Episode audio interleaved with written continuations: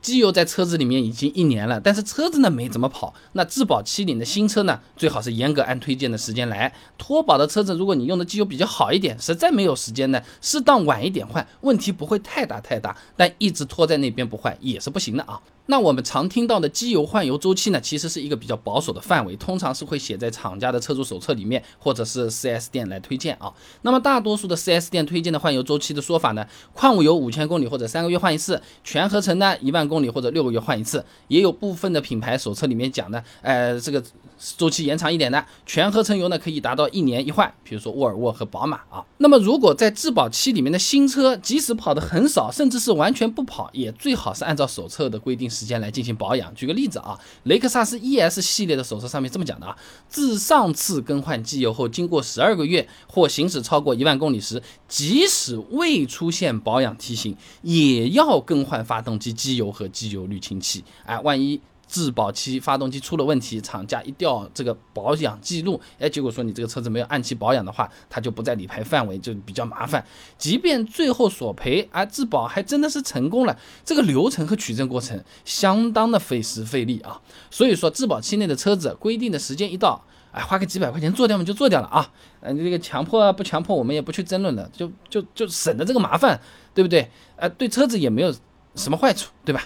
那么，如果这个车子已经过保了，我又比较忙，理论上来讲，换油周期稍微延长一点，真的没有什么太大的问题。因为市面上常见的机油，实际的寿命和更换周期之前是有一定的滤留的，而且说它在保养手册上的这个里程啊，它本身就是偏保守的，也有预留了两个预留了啊。机械科学研究总院魏雷博士论文分享给你，《车用发动机润滑油使用寿命评估技术研究》上面讲啊，目前我国常用的换油周期呢是厂家或 4S 店推荐，那由于国外。外技术封锁使得国内换油周期的制定啊是有滞后的。你比如说通用汽车啊，一九八八年申请的专利中就讲到，通用汽车的常规换油周期一万两千公里。欧洲在一九九六年的时候已经可以做到一万五千公里换油周期了，这远超国内一年一万公里这个范围的啊。那么目前市面上的很多机油，包括我家在卖的自营品牌的那个备胎说车机油，它的这个性能参数啊已经满足或者是超过了美国石油协会 API 制定的 SN 级了，仅次于二零二零年新发布的 SP 级别了啊。但是是国内现行的汽油机油换油指标 GBT 八零二八二零幺零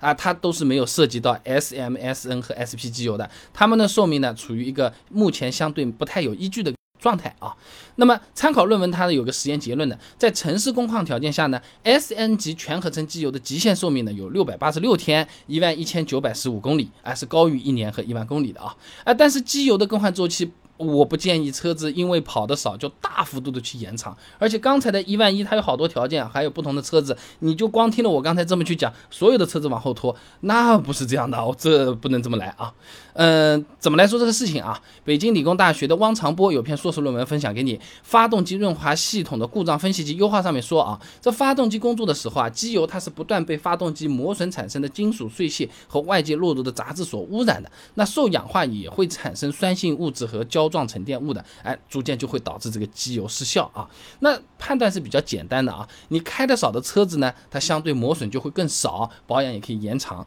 但是在实际的情况下没有那么简单的，因为影响发动机磨损的因素蛮多的。你比如说啊，每天开的里程很短，一年确实没开到一万公里，但你每天启动的频率还是一样的，这怎么理解？发动机的磨损其实很大一部分就是咯咯咯咯咯吭，就这一下，就是这一下就占着百分之七十五的磨损了。哎，就是冷启动和热车阶段。至于你后面是开半公里还是开十五公里，已经影响不是很大了。所以说你每天这么点火发起来的频率和别人差不多，看看公里数不高，哎，它照样是磨损很厉害的。你想想人家驾校的这种车子，它它看看公里数很低的，因为它就原地这么慢慢如或者怎么，但每天这个发动启动冷启动是一次都不少的啊。那虽然你车子没开到一万公里，磨损有可能也会存在啊。那为了保险起见，条件允许的情况下，规定的时间周期你换掉就换掉吧啊。那如果一直拖着不换，会怎么样？出问题，发动机出问题，而且有可能出的是大问题。聊城大学王志宽硕士论文分享给你，《乘用车机油品质劣化及预测模型研究》上面讲啊，发动机油品劣化的主要形式呢有氧化变质和污染变质。那这机油添加剂的抗氧剂啊，它会随着时间增强嘛就降解啊失效啊。也就是说。你就是放在那边啥事儿不干不开，机油的性能也是会下降的。这就好比是米其林大厨烧出来的菜，它品质再好，味道再好，端上来你放着，你一直不吃，你过了三天再来吃，这就不是好不好吃的问题了，是会不会闹肚子的问题了啊？你一直拖着不换，机油的性能下降到一定程度呢，会加速发动机零部件之间的磨损，严重的时候造成什么机械故障啊、轴承变形撕裂啊、啊轴颈表面烧融啊、啊土花的这种什么拉缸啊、烧瓦啊都来了要大修的啊。这个就是刚才我说的嘛，米其林大厨亲手烹制绝佳食材，放了三天三夜，你吃，哼，对不对？要么医院门口吃吧，好了，是吧？所以说有条件的话能换还是要换啊。那么每次换机油，你会发现一个问题，它总是好像会多出来一点的。什么？哦，我这个车子嘛换三点五升的，我这个车子嘛换五点五升的，我拿了个六升或者我拿了个四升，就多了个半升出来，多出来的。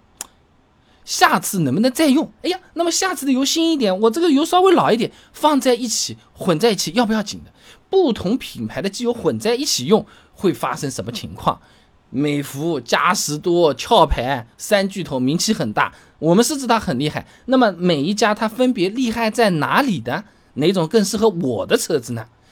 论文、资料、案例，通通给你准备好了，八篇干货等你来看。关注微信公众号“备胎说车”，回复关键词“机油”就可以了。那我这个公众号呢，每天给你一段汽车使用小干货，文字、音频、视频都有，挑你自己喜欢的版本就可以了。备胎说车，等你来玩哦。